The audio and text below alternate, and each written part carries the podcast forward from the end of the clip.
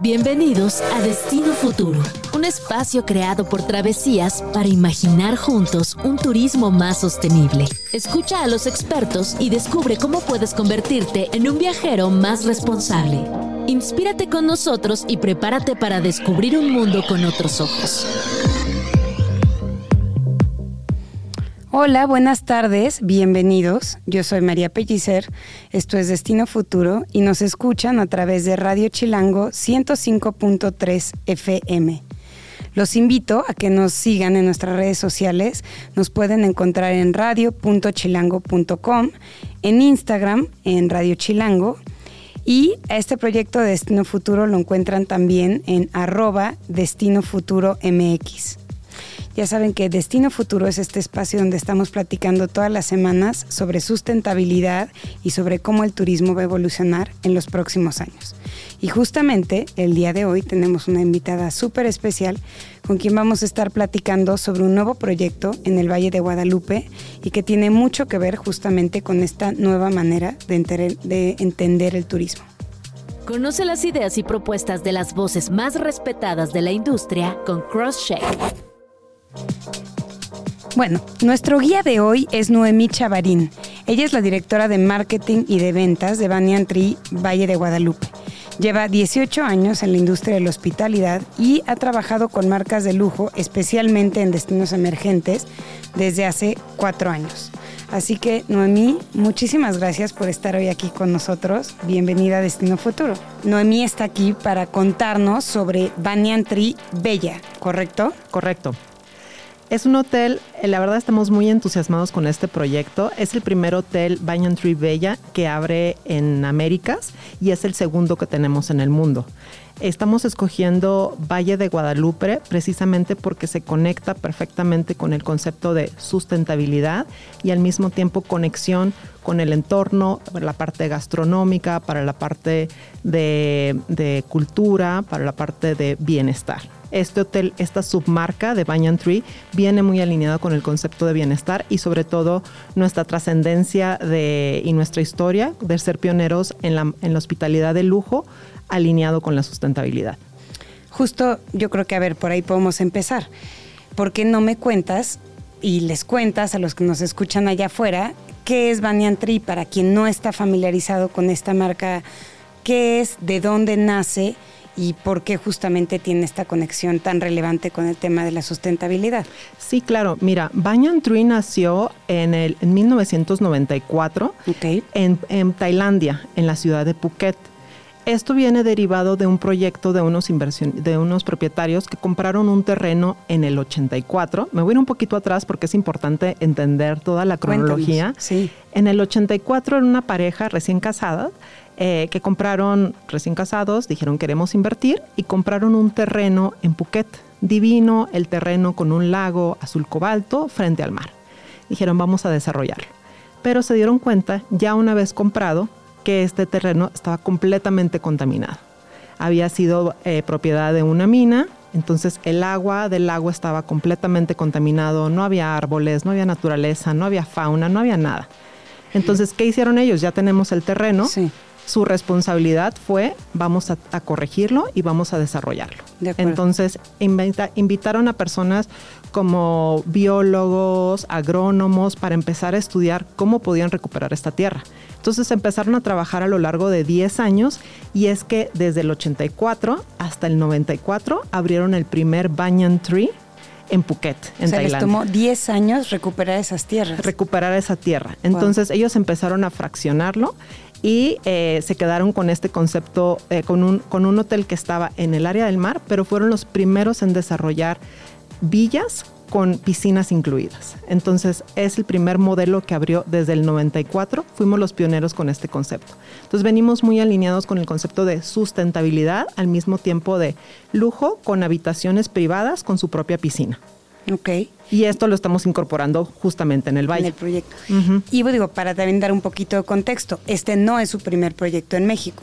No, nosotros tenemos cuatro propiedades con dos diferentes marcas en México, en ciudades, eh, en ciudades desde eh, Playa del Carmen, en Puebla, en Hacienda, en Cabo Marqués, y este sería el quinto hotel que estamos abriendo en México y planeamos la apertura para febrero del próximo año. Ah, bueno, ya no queda nada, estábamos platicando, ¿verdad? Sí, sí, sí, estamos muy emocionados porque ya el tiempo ya se viene encima, entonces estamos contrarreloj.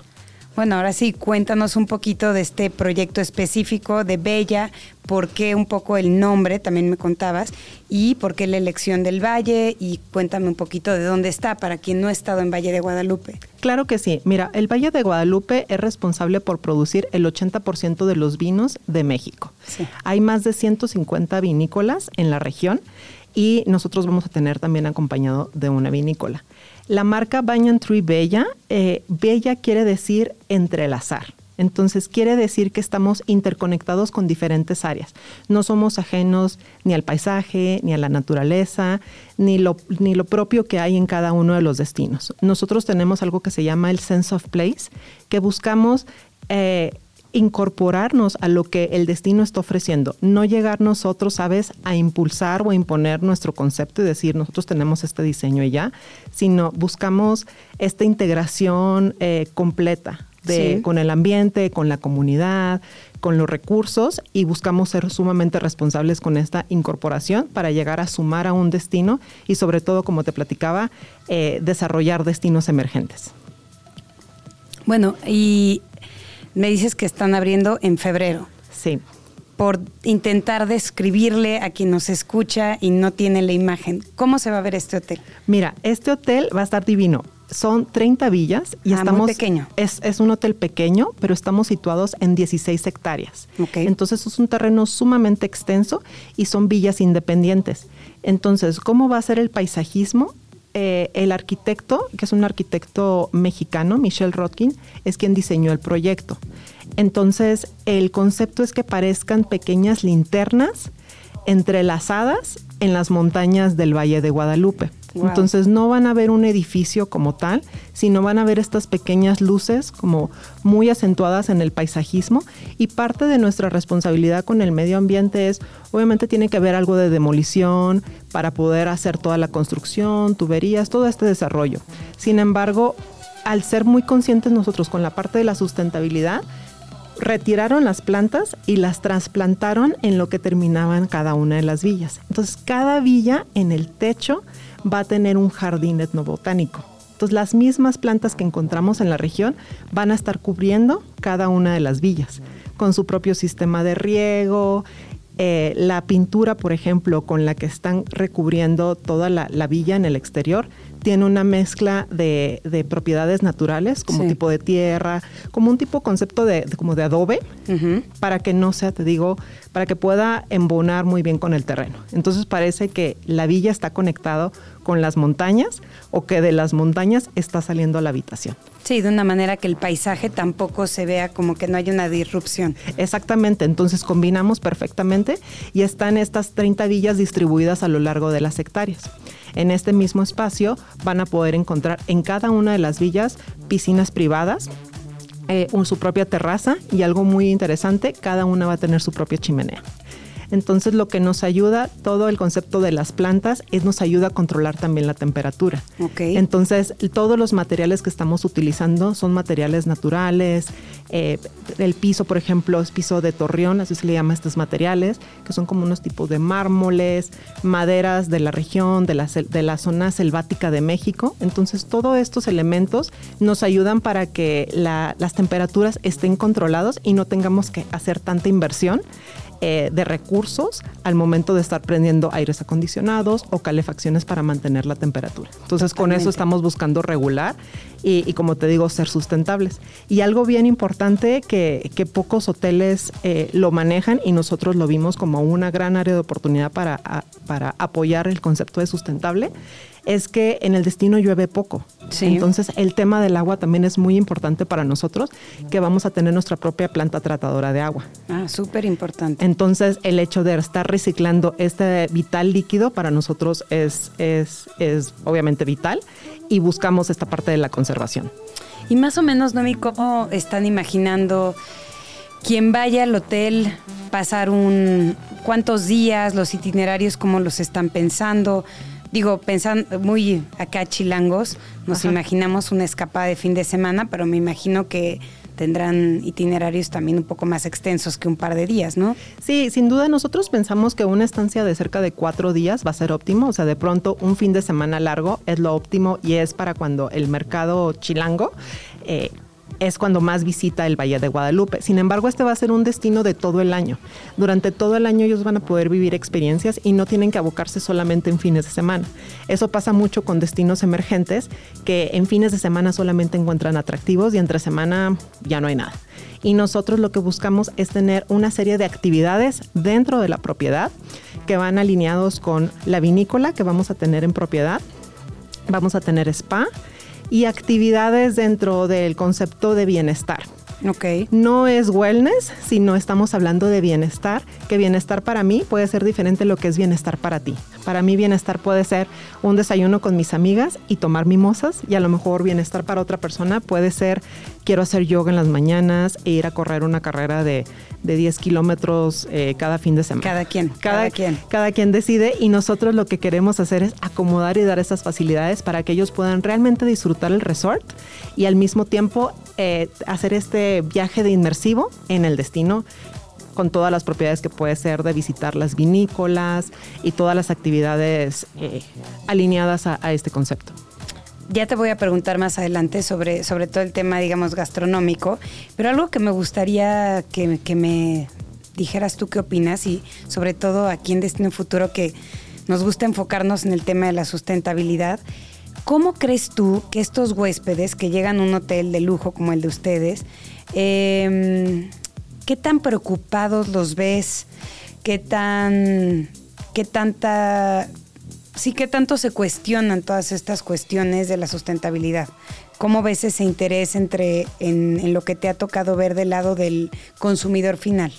Fíjate que me encanta que me hagas esa pregunta porque justo es lo que nos están revelando los estudios.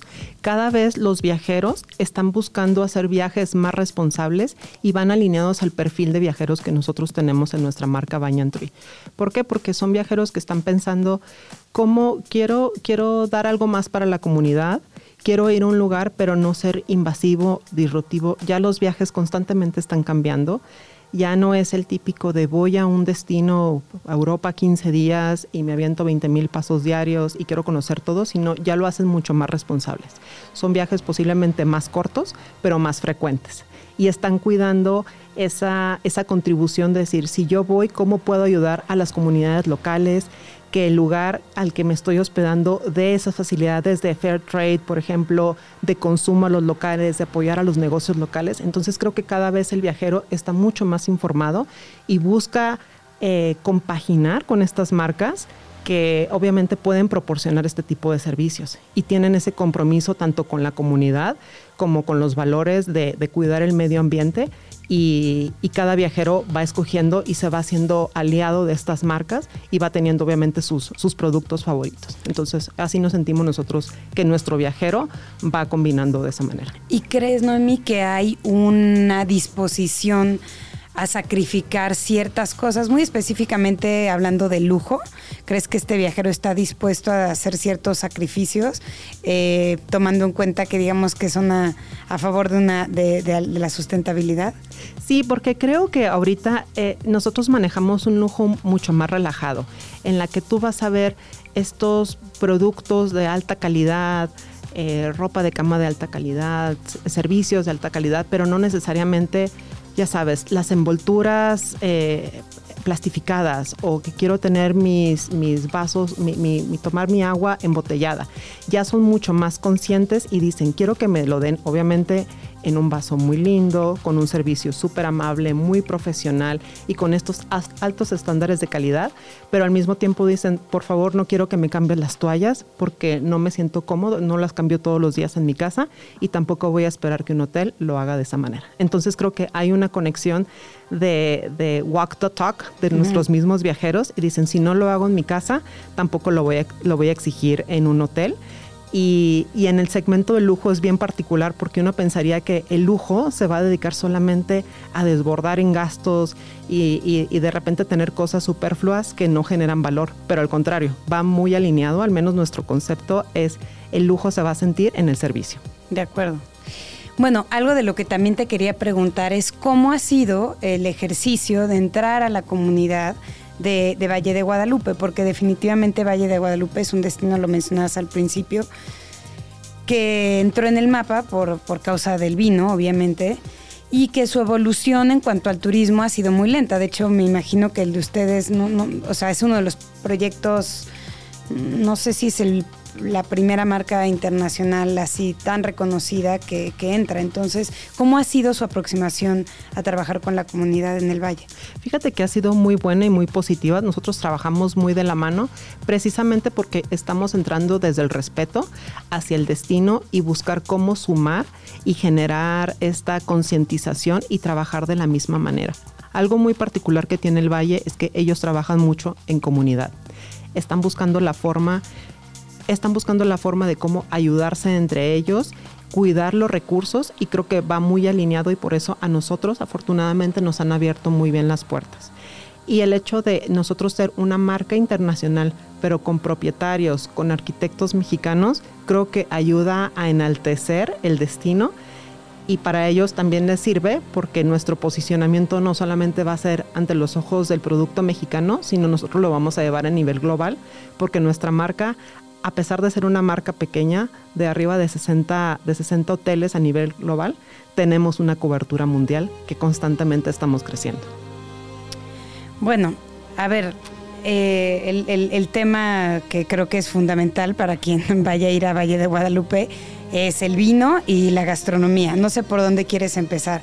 Si contándome ¿qué vamos a tener de opciones para, para comer o cómo va a estar el tema de los vinos? Mira, si quieres empezamos por el vino, porque de ahí es donde empezó todo. Todo empezó en el Valle de Guadalupe con el vino. Nosotros vamos a tener nuestra propia vinícola que se llama Pictograma. Esta va a ser, lejos de una vinícola, va a ser un centro de estudios y de, de la uva Grenache.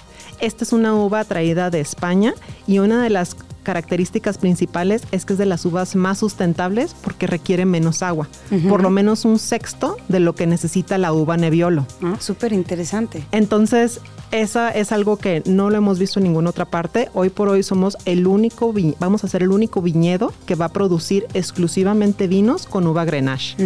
Entonces, es una uva que normalmente la vas a encontrar en varietales, en diferentes, en, en diferentes blends, mezclada con otras uvas, y nosotros solamente lo vamos a tener en esta, en esta modalidad. Hoy por hoy hay tres tipos de uva Grenache en el valle y estamos buscando incorporar más. Entonces, eso va a ser algo único y buscamos generar mucha atracción con este concepto porque, porque te digo, va, va, a ser muy enriquecedor el hecho de no solamente es cualquier tipo de uva, sino el único en el, hoy por hoy somos el único en el mundo que se dedica solamente a esta uva. Súper interesante. ¿Y quién está ayudándoles a hacer todo, todo este tema?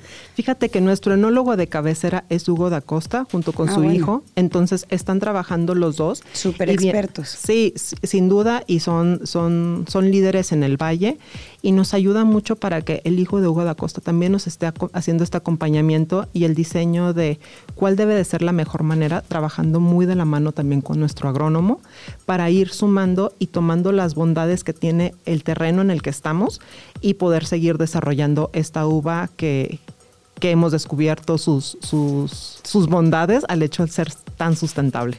¿Cómo la idea es me dice solamente un centro de investigación, pero van a producir etiquetas. Sí, vamos a tener cinco etiquetas. La marca se llama Pictograma. Entonces es un centro de desarrollo, investigación, procuración y conservación de la uva Grenache. Entonces, obviamente también vamos a estar produciendo porque queremos que nuestros huéspedes y personas de la región, invitados, conozcan esta uva, conozcan qué es lo que puede ofrecer y, sobre todo ir desarrollándola para que podamos seguir utilizando y creciendo la marca de vino en, a nivel mundial, pero de una manera más sustentable experimentando con unas uvas que requieran menos agua. Y obviamente todo este espacio va a estar abierto a que la gente pueda recorrerlo, conocerlo también. Sí, sin duda. La, la, vinícola está increíble. Todo lo se encuentra. El, el, diseño de la vinícola también lo hizo Michelle Rodkin. Y, y, solamente para que se lo vayan imaginando, es una vinícola en forma de, es circular. Ah. Entonces parecen estos jarritos como de tlaquepaque, acostados en, en, en forma como hemiciclo entonces, cada uno de los espacios, la bodega, el laboratorio, la sala de degustación, se encuentran en este mismo espacio. Entonces, simplemente ir a visitarlo y conocer eh, el espacio va a ser una experiencia. Bueno, vamos a seguir entonces ahora sí en un ratito platicando sobre, sobre todo esto porque tengo todavía muchas, muchas dudas. Todos a bordo.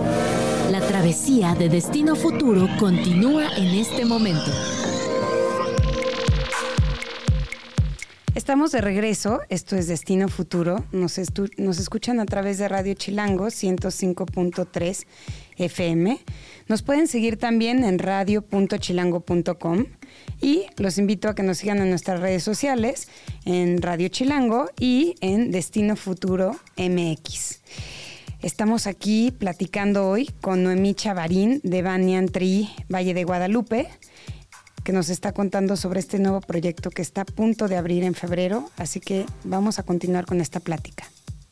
Conoce las ideas y propuestas de las voces más respetadas de la industria con CrossShake.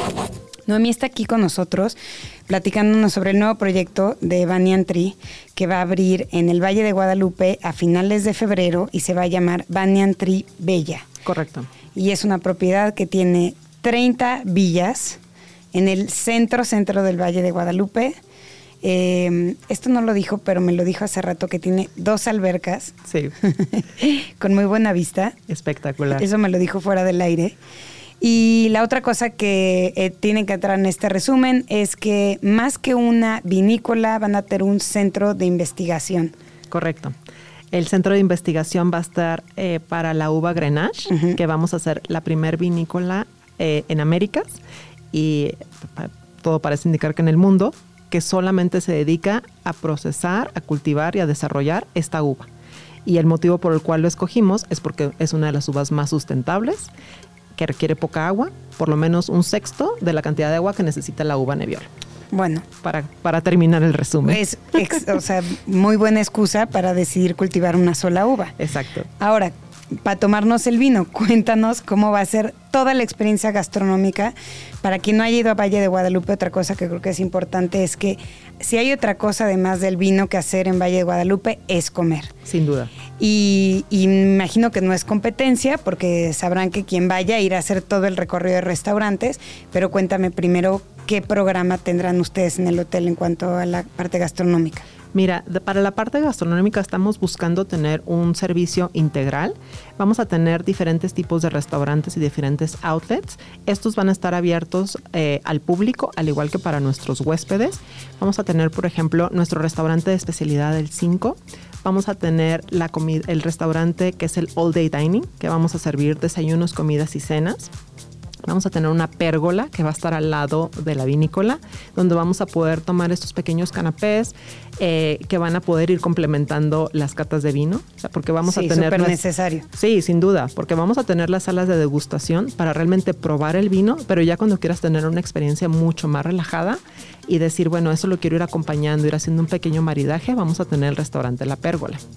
Eh, un concepto un poco disruptivo, pero a mí me parece muy, muy simpático, es vamos a tener un food truck para dar servicio a las albercas que ahorita mencionabas. Van a ser dos albercas exteriores que están en lo más alto del, del resort, porque estamos en una zona accidentada. Eh, hay muchas rocas, hay algunas montañitas, entonces van a estar en la parte más alta del resort, estas, estas dos piscinas, una un poquito más arriba de la otra, y este food truck que va a buscar ofrecer comida, eh, pues estos pequeños snacks o bite size que puedas estar comiendo cómodamente a lo largo, a lo lado, al lado de la alberca y, acompañado de un, de un buen cóctel o de una buena copa de vino para disfrutar pues el paisaje porque va a estar eh, sin duda increíble y buscamos tener comida pues muy típica de la región. Si bien estamos en baja pues qué mejor que comer taquitos tipo baja ese tipo de comida muchísimo más express y light y, y menos y menos este cómo se llama eh, difícil, de sí, difícil de comer para poder estar eh, disfrutándolo al lado de la alberca. Eh, otras actividades que vamos a tener, por ejemplo, el Destination Dining, que esto es lo que tenemos diferentes espacios dentro del hotel, por ejemplo, cavas subterráneas, miradores alrededor del hotel, en el que vamos a poder hacer estos montajes con menús especializados. Entonces tú como con tu pareja puedes decidir, quiero hacer una comida, una cena íntima para una propuesta de matrimonio, para un aniversario, una pequeña comida entre amigos, queremos estar nosotros eh, en privado, pero que nos preparen algo rico. Y lo que buscamos tener es estos menús itinerantes, que a lo largo del, del año puedan empezar a, puedan probar diferentes opciones gastronómicas, pero que vayan alineados con los alimentos que hay en la temporada.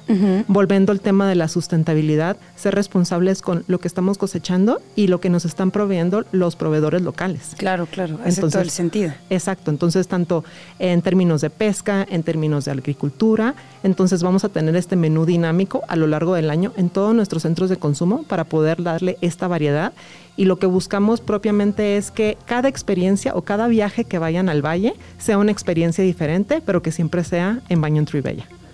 Bueno, y ahí me lleva también a preguntarte algo que mencionaste anteriormente, pero que creo que es súper importante también, que es la experiencia de del bienestar, ¿no? Y que va muy relacionado con todo el tema de la sustentabilidad y de preocuparse por este tema y también es preocuparse por el entorno, por la comunidad y por uno mismo. Entonces cuéntanos un poquito de ese programa, cuéntanos un poquito cómo va a funcionar el spa, porque creo que para quien llegue allá y tenga la oportunidad de darse esa escapada, complementar un día de a lo mejor de catas y, gastronómico y otro día de spa suena muy bien. Sí, la verdad es que creo que nos van a hacer falta días para vivir experiencias en el valle y el, concepto de bienestar es algo bien importante. Bella quiere decir entrelazar es parte del nombre del hotel y lo que buscamos es esta, como tú lo mencionabas, es esta interconexión en, en, las diferentes áreas. Entonces, nosotros estamos basados en ocho pilares de bienestar que van desde el descanso, la alimentación, el movimiento, el aprendizaje,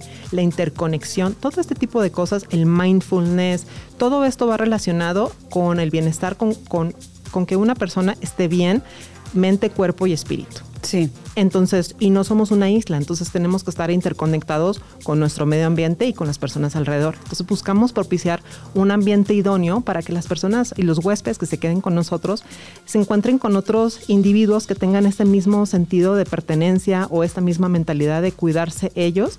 Y, digo, el bienestar puede ser distinto tanto para ti como para mí. Claro. Y lo que buscamos es, una vez que un, un huésped quiera hacer una reservación con nosotros, vamos a personalizar su estancia. Eh, va un, un practicionista se va a poner en contacto con ustedes y les va a preguntar cuál es el motivo de su viaje, qué quieren sacar de este viaje quieren desconectarse porque estuvieron en un proyecto muy pesado, estuvieron en cierre de presupuestos, están desarrollando un plan de trabajo, se acaban de casar y se quieren relajar o van a festejar un aniversario. Entonces, entender cuál es el propósito para irles alineando este tipo de actividades, que pueden ir desde sesiones de meditación, eh, senderismo en nuestro jardín etnobotánico, programar catas de vino dentro de la propiedad de nuestra vinícola como en otras vinícolas, eh, hacer reservaciones de restaurantes porque dicen, es que yo quiero ir a comer todo lo que pueda, lo que mi estómago me dé y el tiempo que me dé. Entonces nosotros les podemos ir ayudando a hacer este tipo de experiencias. O a lo mejor dicen, yo me quiero dejar llevar y que ustedes me hagan una recomendación. Entonces lo que nosotros queremos es hacer esta como análisis antes del motivo del viaje para poderles irles preparando y obviamente con la información que nosotros tenemos irles ayudando a darles recomendaciones.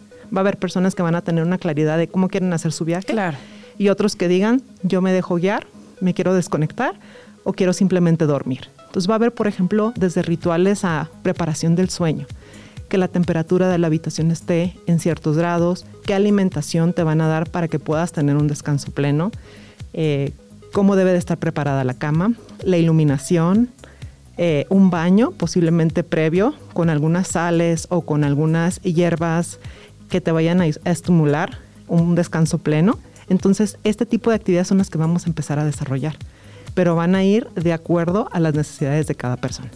Y el spa en sí va a seguir, para quien no conozca, eh, tiene esta es, no sé si decir tradición o, fama de que es uno, tiene algunos de los mejores spas del mundo. En ese sentido, van a seguir teniendo un spa.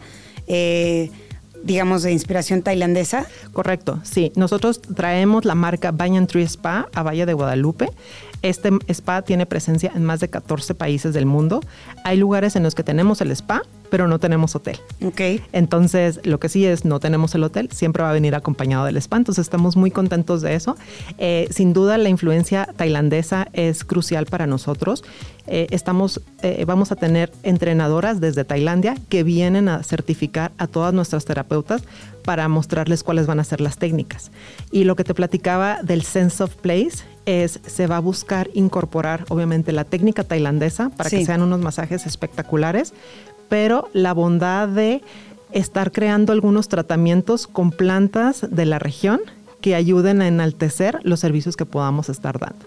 Entonces, estar tomando esto que nos brinde la naturaleza de manera muy respetuosa y muy responsable y, tomar solamente lo que necesitamos para a lo mejor algún tratamiento. Entonces, si dicen, oye, lo quiero tomar porque me gustaría hacer esto, no, obviamente no es, no es un centro de, no es un tratamiento médico, sino es una recomendación de a lo mejor una sábila te puede ayudar para algo, salvia blanca te puede servir para otro propósito y ya tú como huésped decides, me gustaría experimentarlo y de manera respetuosa me gustaría probarlo. Totalmente. A ver, dos cosas que no quiero dejar de preguntarte. Una va relacionada con ese. ¿Crees que otra de las cosas que es muy famosa, Vanian, es la comida tailandesa? ¿Habrá alguna cosa ahí de tailandés en el menú o en este caso si se van a quedar con un menú más mexicano? Nos vamos a quedar con un menú internacional. No vamos a tener hoy por hoy nuestra marca Saffron. No va a estar presente como un restaurante. Sin embargo, no descartamos la posibilidad de estarlos manejando como pop-ups y sin duda, por ejemplo, en el mes de junio que llevamos nuestro tradicional Thai Fest en los diferentes hoteles de, México, lo vamos a seguramente estar replicando. Ok, eso está bueno para tener en mente. Y la otra cosa que te quería preguntar es sobre eventos. Es un hotel que está pensado para hacer eventos y estoy pensando específicamente en una boda. Sí, vamos a tener una terraza al aire libre que va a tener una capacidad para 70, 80 personas. Eh, eh, para que puedan llevar a cabo la ceremonia o el evento. Esta es una esplanada completamente libre de columnas y eso porque está al aire libre. Y tenemos diferentes espacios que se pueden llegar a privatizar. Algo bien interesante es que si es una boda que tienes pues más de 60 invitados, todos los puedes hospedar en el hotel y podemos dar la facilidad de privatizar todas las habitaciones para solamente los invitados. Entonces estamos pensando sí para bodas, para eventos eh, de aniversario, para grupos multigeneracionales de pronto, de amigos y al mismo tiempo también para el segmento de viajes de incentivo. De acuerdísimo. ¿Ya están tomando reservas, me contabas? Ya estamos tomando reservas y ya las reservaciones eh, desde estos momentos ya pueden empezar a buquear directamente en nuestra página web con su agente de viajes o con diferentes plataformas de reservaciones y el, el hotel estará abierto a partir del 15 de febrero. Ok, me quedé pensando también que para quien no haya ido a Valle de Guadalupe, no está de más pasarle el tip. La manera más eficiente de llegar de la Ciudad de México es volar a Tijuana. Eh, de Tijuana, rentar un coche sería ideal, tener un coche en Valle de Guadalupe y manejar hasta Ensenada y subir al valle. Depende, volvemos a lo mismo, depende de cuál va a ser el propósito que quieran tener en su viaje. Nosotros podemos recomendar que renten coche o el hotel va a proporcionar servicios para ir a por ellos, pasar por ellos al aeropuerto de Tijuana o si van a Mexicali, ofrecemos el servicio de transportación eh, y es transportación de lujo, ir por ellos y llevarlos al valle. Ah, buenísimo. Entonces, nada más para que sepan, su sitio web es banyantree.com seguramente. Sí. Perfecto. Para que ahí puedan tener todos los, todos los detalles. Eh, muy, voy a deletrearlo para que no haya falla. Banyan Tree, Banyan se escribe B-A-N-Y-A-N Tri, T-R-E, Banyan Tri, Bella, B chica E-Y-A, es el nombre completo del hotel, Valle de Guadalupe, búsquenlo en Google, ahí mismo pueden hacer su reserva, están abiertos. Y no, muchísimas gracias por, por, estar aquí con nosotros, por adelantarnos sobre este proyecto. Estoy segura que va a ser un éxito. Creo que el Valle híjole, tiene todavía muchísimo para dar. Es verdad que es como el más conocido, pero aún así creo que hay mucha gente que no lo conoce y que espero que a través de ustedes se anime a descubrirlo y, además a eso, a encontrar su experiencia en el valle. Yo soy muy comelona, siempre que he ido a Valle Guadalupe me enfoco en la parte de comer y beber, pero es verdad que hay muchísimas otras cosas que hacer, así que yo creo que ustedes van a ayudar mucho a que se descubran esas otras actividades. Estás en el vuelo directo a Destino Futuro. Bueno, vamos a seguir con Sala de Espera, que es este espacio en el que platicamos sobre un libro o una lectura. Y esta vez quiero, quiero contarles sobre una autora que descubrí hace poquito, que se llama Rachel Cusk. Y ella es una autora que nació en Canadá, pero lleva muchos años viviendo en el Reino Unido. Y yo la descubrí a través de un libro que se llama Second Place. Y luego me enteré que tenía una trilogía que está compuesta por tres libros que se llaman Outline, Transit y Kudos.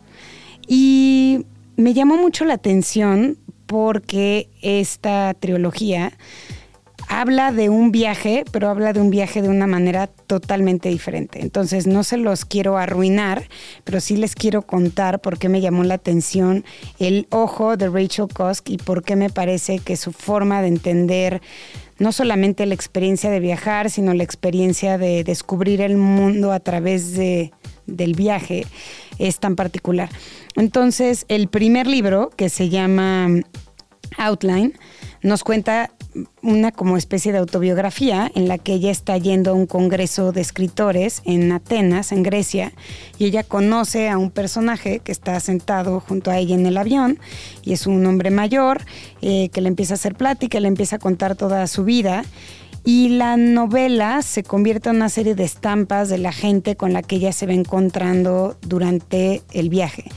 Este personaje, el vecino del asiento en el avión, Em, la persona que la recibe en Atenas para enseñarle el programa en el que ella va a participar, una colega em, escritora con la que se encuentra en un restaurante y en lugar de describir el destino, y en que sería tal vez como la forma que alguien como, como un cronista de viajes eh, recurrirías a la forma más sencilla, sería decir cómo se veía Atenas.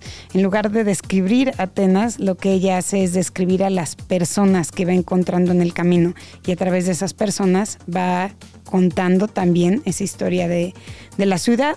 Eh, en su segunda novela, que es parte de esta trilogía, que se llama Tránsito, eh, ella platica un poco la experiencia de regresar a su ciudad donde ella vive, que es Londres, y contar la historia de una mudanza.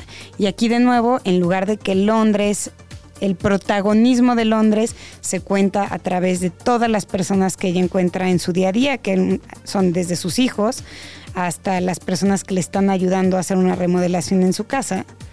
Y finalmente el último libro, que se llama Kudos, eh, habla de un tercer viaje en el cual ella va a una ciudad que nunca, nunca se menciona el nombre, nunca se explica qué ciudad es. Me pasé 200 páginas tratando de adivinar si esa ciudad era Lisboa o si era Madrid o si era Barcelona o si, en fin. Y de nuevo, cae en esta cosa en la que explica muy poco sobre lo que ve y explica mucho sobre las personas que encuentra. Y creo que esta es una manera muy especial de aproximarse a los destinos, una manera muy diferente de, mm, de, enseñarnos a ver lo que estamos lo que estamos experimentando mientras viajamos. Así que creo que, creo que tiene mucho arte la manera en que Rachel Cusk consigue transmitirnos este, sense of place, como decía, como, como platicábamos hace ratito con Noemí. Le repito, los títulos, em, Outline, Transit y Kudos, están publicados por Libros del Asteroide y los encuentran en librerías, así que una, una recomendación lectora que no, que no dejen pasar y que verán que los llevará también como en una especie distinta de viaje. En cada rincón del planeta surgen ideas en pro de un turismo más sostenible. Estas son algunas de las más relevantes.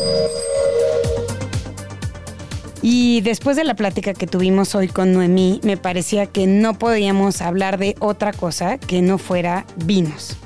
Entonces nos fuimos a una nota que publicamos al principio de este año en la revista Travesías, donde Mariana Camacho, que es una de nuestras súper, súper especialistas en temas de gastronomía y de, vinos, eh, nos preparó un artículo en el que platicaba sobre cuál es el estado un poco del, vino en México hoy no solamente de producción, sino también de consumo. Entonces, a partir de ahí tomé una serie de números de los cuales me, gustaría platicarles un poquito. Em, la, cifra estimada de mexicanos que consumen vino es 2.5 millones de personas. De esos 2.5 millones de personas, 80% toma vino una vez a la semana, lo cual no es poco. 15% consume vino diariamente. 60% de los consumidores prefiere el vino tinto. 14 el vino blanco y 12 el espumoso. O sea que somos 100% consumidores de, de vino tinto. Y una de las cosas que, me pareció muy, muy interesante y muy relevante, sobre todo cuando estuvimos platicando del, Valle de Guadalupe, es que muchos de los expertos que, trabajan con sommeliers y con importando vinos, etcétera, tienen muy identificado que el, el consumidor fuerte de vino en México un consumidor vieja escuela que está muy encasillado todavía en las tradiciones y que por eso le llaman todavía mucho los vinos como el vino de Ribera del Duero o el vino de Rioja. Y claro, esto en la producción local, que además tiene una serie de trabas y de dificultades en cuanto a los impuestos que paga, pues termina siendo difícil para quien está haciendo, empezando a, producir vino aquí en México. Entonces, algunos de los, eh, de, los datos que teníamos en este estudio, por ejemplo, decían que aunque la mayoría del vino que se consume en México viene aún de la Unión Europea, básicamente de España y de Francia, los siguientes países importadores de vinos en México son Argentina, Chile y Estados Unidos. Em, ahora, el otro tema que también creo que es muy interesante es que en los últimos años cada vez más se está escuchando el tema de vinos de poca o mínima intervención. Y esto creo que también es interesante hacer aquí un pequeño, un pequeño paréntesis. ¿Qué son esos vinos y qué quiere decir? Bueno, básicamente serían vinos en los que los fertilizantes químicos quedaron fuera de la ecuación, o sea, no se utilizaron ni en el cultivo ni en la vinificación. Eh, el uso de levaduras autóctonas, es decir, que se reemplazan a las levaduras seleccionadas o artificiales, pesticidas, desde luego que no, no se utilizan. Agentes clarificantes, esto tampoco, eh, ya que eh, y esto hace que muchos de los vinos que se les llama de poca intervención o naturales justamente tienen un aspecto turbio y eso es un poco debido a que no se utilizan clarificantes y que tampoco hay ninguno o bajísimo uso de azufre para, la conservación. Los resultados de estas prácticas es que estos vinos, como decíamos, pueden tener unos colores, mm, se pueden ver turbios o, mm, pero hay otros que pueden ser sorprendentemente limpios, es decir, no hay una manera de clasificarlos. Y, pero eso sí, para quien no está ah, habituado a, tomar vino de, baja intervención o vino natural, bueno, a lo mejor le puede llamar la atención el hecho de que tenga sedimentos o de que los colores no sean como, como están acostumbrados. Ahora, nada más para terminar, les voy a contar que justamente y como parte de este, de este artículo que, que publicamos teníamos una pequeña eh, sugerencia para quienes vayan a Valle de Guadalupe y tengan ganas también de hacer una ruta y conocer. Eh, el Güero Cham, que Francisco Acosta, uno de los súper especialistas en el valle, nos sugirió que habría que empezar por ir al Lunario, que está en la Lomita, seguir al mercado de Bruma, luego ir a las vinícolas Santos Brujos y no perderse una degustación premium de viñas de Garza. Entonces ahí les dejo nada más para que tengan una idea de qué hacer cuando vayan a Valle de Guadalupe. Estás en el vuelo directo a Destino Futuro. Pues hemos llegado al final. Muchísimas gracias por acompañarnos, por habernos acompañado el día de hoy en Destino Futuro. Estuvimos platicando muy a gusto sobre Valle de Guadalupe y mm, nos quedamos con ganas de, inventarnos un viaje pronto. Ya saben que aquí nos escuchamos cada viernes de 3 a 4 de la tarde. Esto es Radio Chilango 105.3. Nos pueden escribir si tienen ideas, sugerencias, críticas. Eh, nos esperamos en hola travesíasmedia.com. Ahí podemos revisar lo que quieran compartir con nosotros. Y además ya saben que nos pueden seguir también en nuestras redes sociales de Destino Futuro, arroba Destino Futuro MX y también en las redes sociales de Travesías, arroba Travesías. Y a mí, María Pellicer, me encuentran en arroba señorita Pellicer. Muchísimas gracias y nos vemos la semana que viene. Por hoy hemos llegado a nuestro destino futuro. Esperamos que, igual que nosotros, hayas disfrutado de este recorrido. Síguenos en nuestras redes sociales y suscríbete a nuestro newsletter si no quieres esperar a nuestro próximo capítulo para recibir tu dosis de inspiración. Radio Chilango, la radio que... Viene, viene, ¿eh?